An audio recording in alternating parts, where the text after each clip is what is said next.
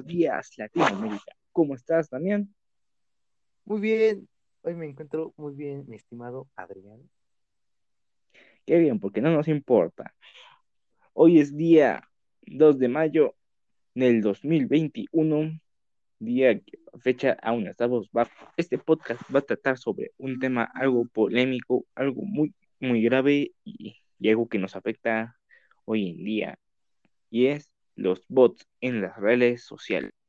Pero primero, ¿qué es un bot?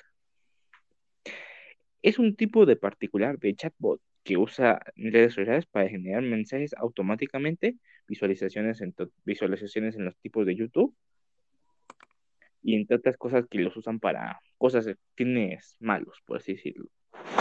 Y primeramente vamos a hablar sobre, sobre el uso de estos bots en algunas redes sociales. Bueno, en realidad estos, estos bots en las redes sociales pueden llamar como social bot o bot. Este tipo de bots también pueden afectar, pueden beneficiar al... Otra de las mayores polémicas que podemos encontrar sobre el hecho de los bots es el uso de los bots en los influencers. Uno de los más sonados últimamente en esta época es sobre la famosa Charlie D'Amelio de TikTok. ¿El porqué de esto? Muy fácil. Esta, esta mujer tiene más de 100 millones de seguidores en esa red social. Pero curiosamente, muchos de esos solo tienen, no tienen nada. No tienen seguidores y son puro, no comentan, no hacen nada. Y sus visualizaciones apenas llegan a los 7 millones o los 10 millones máximo.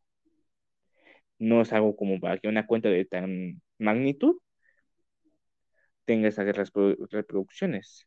Si es que tanta tiene, tanta gente la ve o la sigue. Esto lo podemos verificar, ya que últimamente en una investigación que se hizo en YouTube, se trató de ver si Charlie D'Amelio tenía bots en su página de TikTok. Y curiosamente, no se pudo calcular. Se pudo calcular la cantidad de bots que tú, que tiene, por así decirlo, en Instagram, que es un más o menos poquitos, a diferencia de, pero el hecho de que no se pueda calcular cuánta cantidad de bots tenga en su cuenta de TikTok es preocupante, porque eso significa que ella está lucrando a costa de que de que casi nadie la ve. ¿Tú qué opinas también sobre este tema? Ah, bueno, actualmente Charlie D'Amelio cuenta con 114 millones de seguidores en su cuenta de, de TikTok y su video más reciente alcanza apenas lo, el millón de, de visitas, millón de reproducciones. No tiene un sentido alguno y si Exacto, este es un tema algo alarmante porque esta gente vive lucrando sobre eso. Pero en este podcast te vamos a enseñar cómo detectar un bot o un seguidor fantasma en Twitter o Facebook. ¿Y cómo hacemos eso? Pues muy, muy fácil. Este bot, para detectar un bot, debes seguir su actividad.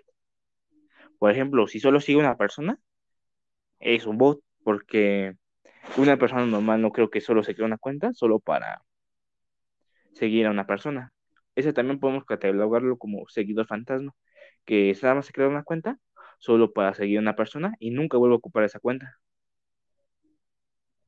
Que es diferente a un bot, ya que estos bots solo se la pasan siguiendo nada más a cuentas, pero estos se compran, estos ya no tienen nada. Y además, si mandas mensajes a estas cuentas, no contestan o mandan un mensaje predeterminado. Uno, algo así como, hola, ¿qué tal? ¿Sigue ese tal? Detectando que es un bot, exactamente. Otro tipo, otro tipo es aquellos que buscan información personal. Si esta cuenta, si la cuenta de este bot no trae ningún tipo de, esta información, no podemos decir que es una ser humano, un ser humano como tal. Si no tiene perfil o nombre de usuario, probablemente esto no sea una persona. El, el trabajo de estos bots es simplemente el hecho de hacer popular a gente que realmente no es popular. Esto, esta gente paga para comprar bots y compran y compran y compran para aumentar sus visualizaciones. Y solo para seguir lucrando, por ejemplo, en YouTube, que existe lo que es la monetización. Y estos nada más reproducen el video y ganan dinero. Entonces, y se vuelven famosos. Entonces, el uso de bots simplemente sirve para amplificar la popularidad de una persona que no la merece. Existen diferentes tipos de bots, como el chatbot, que conversan humanos y resuelven ciertas dudas. Un ejemplo sería, Damián. Un ejemplo sería como mandar un mensaje a, este, a una empresa, no sé, en Facebook. Un ejemplo es ahorita. Manda un mensaje y te, y te, y te envían un mensaje acerca de una promoción. Exacto. Tú mandas un mensaje y te mandan un mensaje perfijado. Sí. Otro tipo de bot sería los hacker bots, que sean los más peligrosos, pues estos buscan información personal tuyo desde adentro, hackeando tu sistema y celular, celular, computadoras, consolas, etcétera, etcétera, buscando con qué atacar o qué puede robar para amenazarte en un futuro. Pero de los que hemos estado hablando últimamente son los following bots o bots de seguimiento, que solo sirve para inflar la popularidad de ciertos usuarios. Y esos son los más usados usualmente para los influencers, para simplemente inflar su popularidad.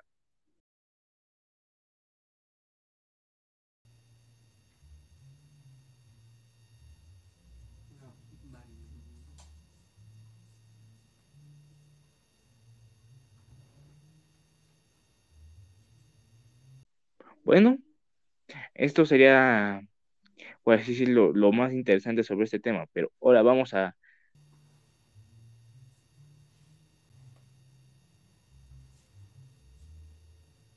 este preocupante tema. Bueno, antes de dar mi opinión,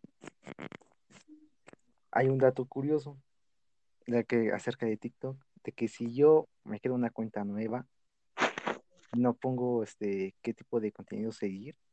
Nunca he visto a Charlie D'Amelion en Para ti.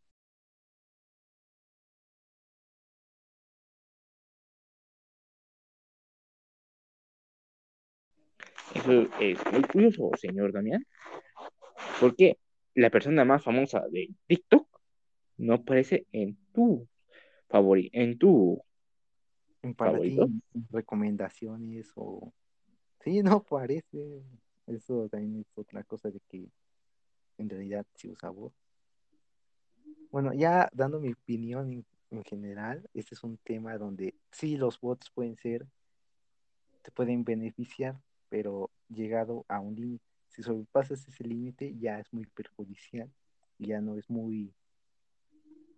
Bueno, ¿y cuál es tu opinión, Adrián? Mi opinión es que la gente que usa bots es gente que no sabe cómo entretener a la gente.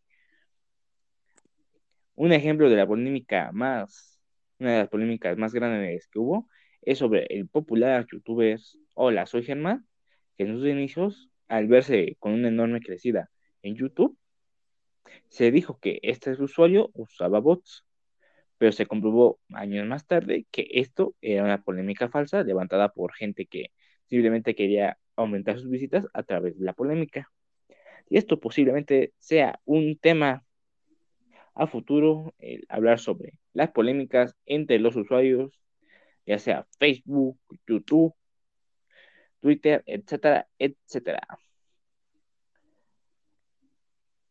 Esta gente realmente no tiene ninguna forma de entretener a la gente y simplemente se utiliza a estos usuarios fantasmas para inflar su popularidad que realmente no saben cómo conseguir naturalmente.